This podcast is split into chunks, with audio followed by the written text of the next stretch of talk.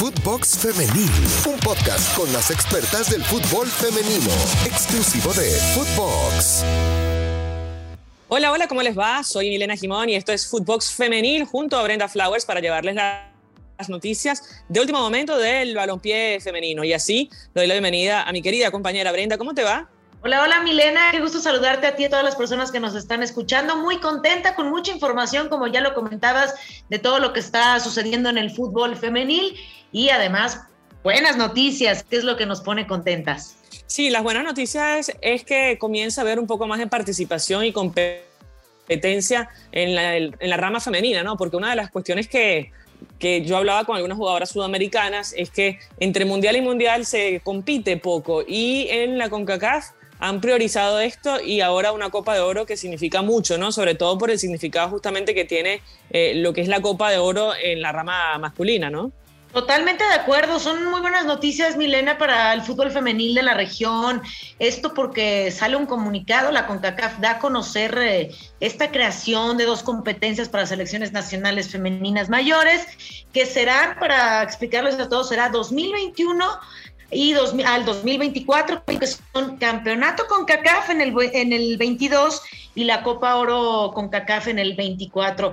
Muy contentas por esta situación, ya lo decíamos, en la rama varonil sí se, existe esta Copa Oro, este campeonato de CONCACAF y decíamos por qué.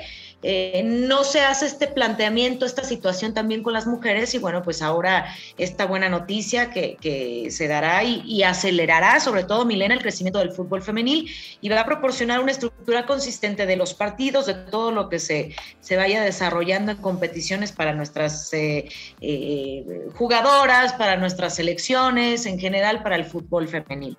Y que además va a servir como clasificatoria para la Copa Mundial femenina de Australia y Nueva Zelanda en 2023, para los Juegos Olímpicos también de París 2024. Y esto eh, hace que se condense un poco lo que es. Eh, eh, aquí en Sudamérica, por ejemplo, es la Copa América. Con la Copa América se hacen las clasificatorias tanto para el Mundial como para mm. los Juegos Olímpicos. De hecho, Chile termina ingresando para el repechaje. Pero bueno, me alegro por esta competitividad y, y que en definitiva va a promover el fútbol femenil en la región. Exactamente, y bien lo dices, ¿no? Eh, qué mejor incentivo que, tener esta participación tanto en Copa Oro como en este campeonato con CACAF para que las cosas se desarrollen de la mejor manera, para que te sirva, que sea un, eh, eh, pues ahora sí que, que, un premio a tu esfuerzo durante estas competiciones y que te sirve para, que te sirva para poder asistir a, a, un mundial, a unos Juegos Olímpicos, como es los de París 2024. Y bueno, pues cómo estará desarrollada la Copa Oro Femenil 2024 a partir del año 2023 se va a desarrollar con 33 selecciones que van a comenzar un camino para obtener este lugar en el nuevo torneo el certamen este que estamos comentando, dos equipos, dos del torneo femenil de CONCACAF, seis eliminatorias propias del torneo y cuatro conjuntos invitados que serán divididos en tres sectores. Un gran paso, Milena, va a impulsar esto sin duda a las nuevas generaciones. Hablábamos de hace, hace poco, aquí la Liga Femenil que comenzó en el 2017 y en pocos años ha crecido. Yo creo que en todos, en todos los países esto es una buena noticia, un aliciente para decir, ok, comienza hace poco ya como tal el fútbol femenil con impulso, pero ahora es cuando se está concretando y se está dando, se está desarrollando de buena manera todo lo que se ha venido trabajando en los, en los años anteriores. Y sobre todo en México que comienzan también con los fichajes internacionales, el más reciente la jugadora argentina Chule eh, Bravo, que, también está llegando a la Liga MX. Pero eh, hablando también de, desarrollo, hay que decir que en Sudamérica se va a jugar la Copa Libertadores Femenina. Esto será entre el 3 y el 18 de noviembre. Esto comunicó con Mebol, que además eh, la final se jugará el 21 de noviembre en Montevideo, Uruguay, pero todo el torneo se va a jugar en Paraguay. Así que bueno, vamos a ver cómo se termina desarrollando esto, donde se le va a dar prioridad en los cupos, eh, al, obviamente se va a beneficiar a Brasil, a Chile, a Colombia y a Paraguay, que son quizás los equipos que más eh, influencia han tenido a lo largo de este tiempo en la Copa Libertadores Femenina, donde, por ejemplo, Atlético Huila y América eh, vencieron ya en dos ocasiones en los últimos años. Oye, la Libertadores es un gran impulso para todos los equipos, para todas las selecciones. Imagínate, yo siempre me he puesto a pensar, ¿no? Una, una Libertadores con México participando, con un equipo eh, del norte o dos, o incluso los dos equipos del norte, tanto Rayadas de Monterrey como, como Tigres.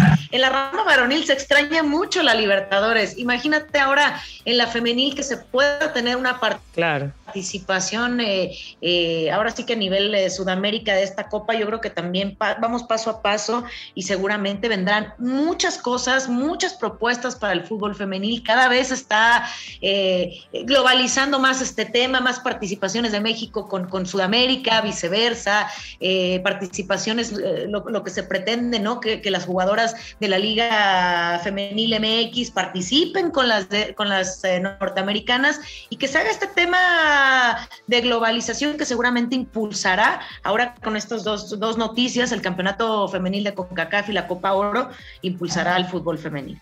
Sí, porque es evidente que UEFA nos lleva una morena, como decimos en criollo, eh, respecto a lo que es el desarrollo del fútbol femenino en Europa. Y lo vimos reflejado, por ejemplo, recientemente, donde Barcelona termina ganando la Champions, rompiendo la hegemonía de los equipos franceses, ¿no? Pero eh, a todo esto también se dan unos premios en, Europa y está como más ordenado todo el tema y lo puedes ver eh, en las Copas Mundiales, donde es Estados Unidos y Europa prácticamente las que compiten por, por ser semifinalistas, por la Copa Mundial. Eh, bueno, en este caso quería hacer énfasis también en lo que es justamente la entrega de la jugadora del año, donde las tres eh, que quedaron en el podio terminan siendo eh, del Barcelona. Esto evidentemente debido al éxito que tuvo justamente este equipo en la temporada pasada y serían Jennifer Hermoso, Alexia Putelas y la holandesa Lieke Mertens, donde también, evidentemente, eh, no así en la rama masculina, pero en la rama femenina las delanteras se copan prácticamente el podio. Interesantísimo ese tema, Barcelona arrasando con, este, con estas nominaciones, estas tres jugadoras que quieren ser proclamadas eh, las jugadoras del año en la UEFA. Y ya lo decías, ¿no? Tres jugadoras que tienen todo para llevarse eh, este título, este nombramiento creo que si ahorita nos ponen a votar, yo te pregunto a ti, Milena, ¿por quién votarías? Creo que se complica la situación. ¿Por qué? Porque ya lo decías, Jennifer Hermoso, 31 años, española, delantera, una pierna izquierda privilegiada, una pierna de oro, llega al Barcelona por primera vez, eh, recordar que ha estado en dos etapas, en 2014, en 2017 se va al Paris Saint Germain, luego al Atlético de Madrid y en el 2019 regresa a Barcelona y veíamos los cambios, las modificaciones que había tenido desde el 2014 en su primera participación con Barcelona a la fecha.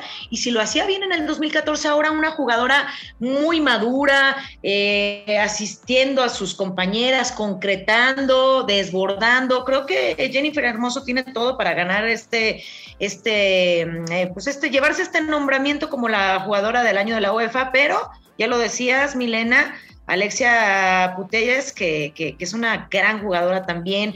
Ella me gusta eh, el tema de, liderazgo, cómo se, desarrolla, cómo se lleva con sus compañeras, 27 años, te puede jugar en el medio campo, te puede eh, estar eh, en punta. Creo que es una jugadora también que, compite para, para, llevarse este título. Hay que decir de Licky Mertens que bueno, 69 goles en 165 partidos con los distintos clubes con los que ha pertenecido y también ahora en Barcelona. Uno, una, me, me, costaría trabajo si ahorita me preguntas por quién votas. No sé si yo te pregunto a ti.